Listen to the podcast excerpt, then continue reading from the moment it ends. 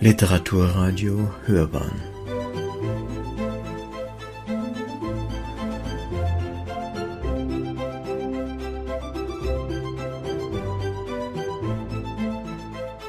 Eine Sendung des Literaturportals Bayern. Ich möchte den Andi Unger, Andi war auch mit dabei bei diesem Abend, den Lena gerade angesprochen hat. Ich habe also relativ wahllos Autorinnen und Autoren äh, zu mir eingeladen, ähm, war dann sehr beglückt festzustellen, dass wir uns teilweise verstanden und teilweise überhaupt nicht verstanden. Ich war beglückt und gleichzeitig frustriert, dass wir alle was tun wollten, aber nicht wussten was. Ich bin jetzt beglückt, dass aus diesem Abend doch dieser Abend entstanden ist. Ähm, ich freue mich auch sehr, dass Andi äh, sich bereit erklärt hat, auch was, was wir sozusagen da angesprochen haben, glaube ich, daraus einen Text zu machen, nämlich die Frage, wie rassistisch sind wir eigentlich selbst, das zu beobachten. Andi, ich habe jetzt nicht Wikipedia, sondern auf einer Seite, wo du dich selbst an äh, vorgestellt hast, gelesen, dass du dich als Sozialjournalist äh, bezeichnest. Ist es mehr als ein Statement? Also nicht nur, dass du soziale Themen, du hast bei BIS, der Obdachlosenzeitung, gearbeitet, ähm, sondern ist es jetzt ein neues äh, Berufsfeld, der Sozialjournalist? Ähm, das weiß ich nicht. Das ist ein Begriff, über den ich nicht lange nachgedacht habe, der mir irgendwie äh, äh, passend vorkam für einen Autor, der nicht sagen kann, ich bin Sportjournalist oder ich bin Theaterkritiker, sondern der sich irgendwie mit Menschen beschäftigt, egal ob die im Theater oder auf der Straße oder, äh, oder im Fußballstadion unterwegs sind. mein Text heißt Der Pegide in mir. Der Gedanke ist zwei Wörter lang. Er ist immer schon da, bevor mich mein Verstand zur Vernunft ruft. Der Gedanke ist zäh wie Leder und flink wie Windhunde. Er geht so. Kein Wunder.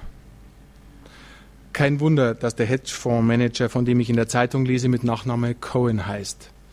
Kein Wunder, dass die Araber Demokratie nicht gebacken kriegen. Kein Wunder, dass die Afrikaner wirtschaftlich nicht auf die Beine kommen.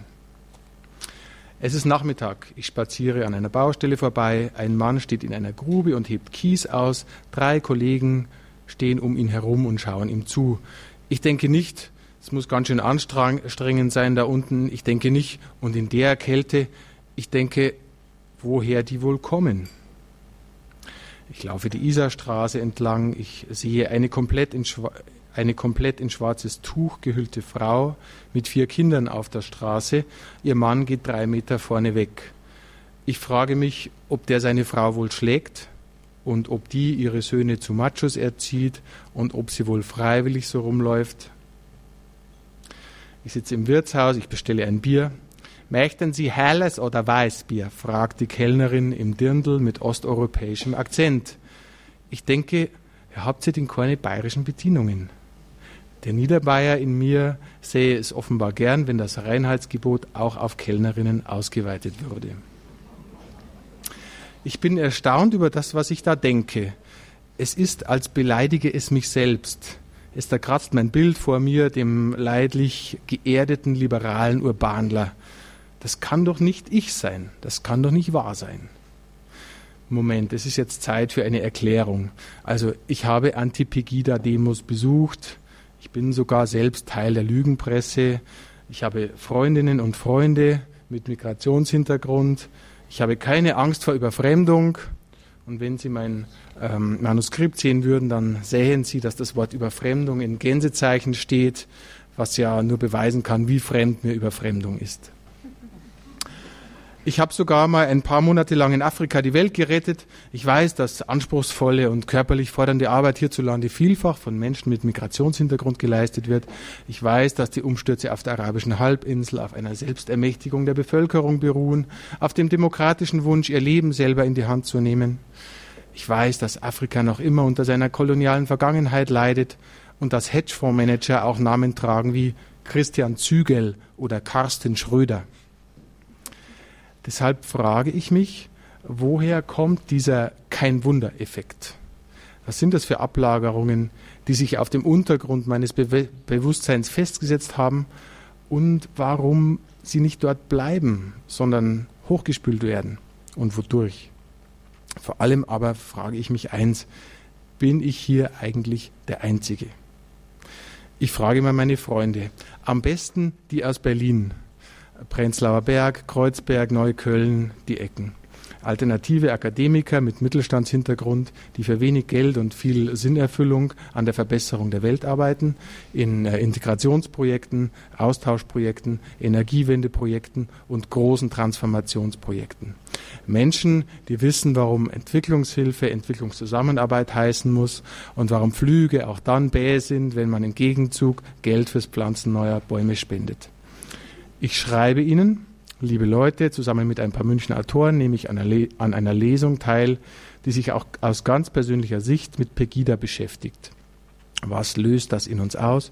Ich habe mich entschieden, einen Text mit dem Arbeitstitel Der Pegide in mir beizusteuern, der sich mit den eigenen Vorurteilen beschäftigt und mit Situationen, bei denen sie hervorkriechen.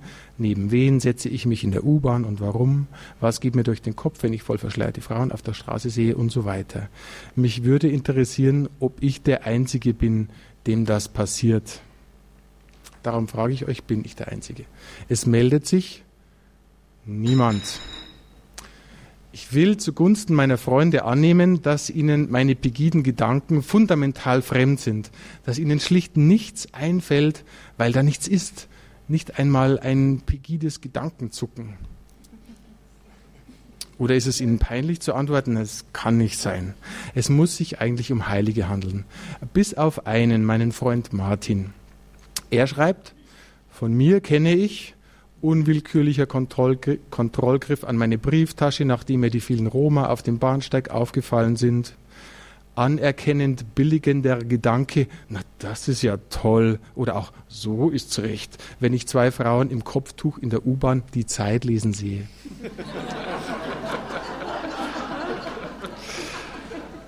Ich werde werd Martin Ihren Lacher ausrichten.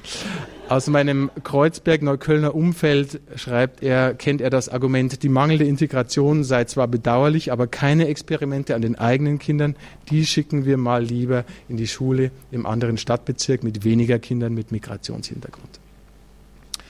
Ich frage noch ein paar Freunde und Bekannte. Besonders spannende Antworten kommen von Leuten mit Migrationsgeschichte. Zum Beispiel von einer rumänischstämmigen Frau, die nicht in Obersendling wohnen möchte, weil dort so viele Ausländer herumlaufen. Sie sagt, ich darf das sagen, ich bin selber Ausländerin. Oder von Oskar, der äh, von der Bitte eines neuen Arbeitskollegen erzählt, sich während der Gebetszeiten diskret mit seinem kleinen Teppich in eine Ecke des Büros zurückziehen zu dürfen. Oskar erzählt mir von der Gedankenkaskade, die das losgetreten habe haben wir es hier mit einem Schläfer zu tun? Na, eher nicht, der ist eigentlich ganz nett. Aber sind nicht alle Schläfer ganz nett und unscheinbar? Oder vielleicht ist er ja noch gar kein Schläfer, aber halt noch formbar und manipulierbar.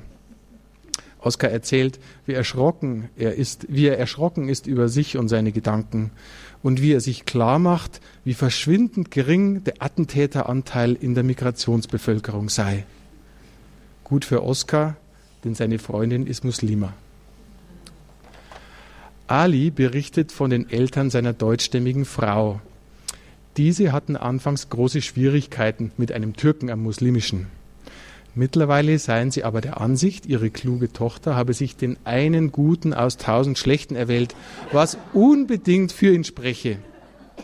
Und Ali hat keine Lust darauf, der Paradetürke zu sein keine Lust darauf, als Ausnahme zu gelten, so vorbildlich integriert wie er ist, keine Lust darauf, seine Landsleute zu verteidigen oder zu verraten oder für irgendwas oder irgendwen zu stehen. Der Ali nennt die Pegida-Leute immer Pegisten, weil man ja auch nicht von Islamiden spreche, sondern von Islamisten. Der Ali sagt, in jedem Moslem stecke ein kleiner Islamist und in jedem Deutschen ein kleiner Pegist die müssten sich eigentlich gut verstehen.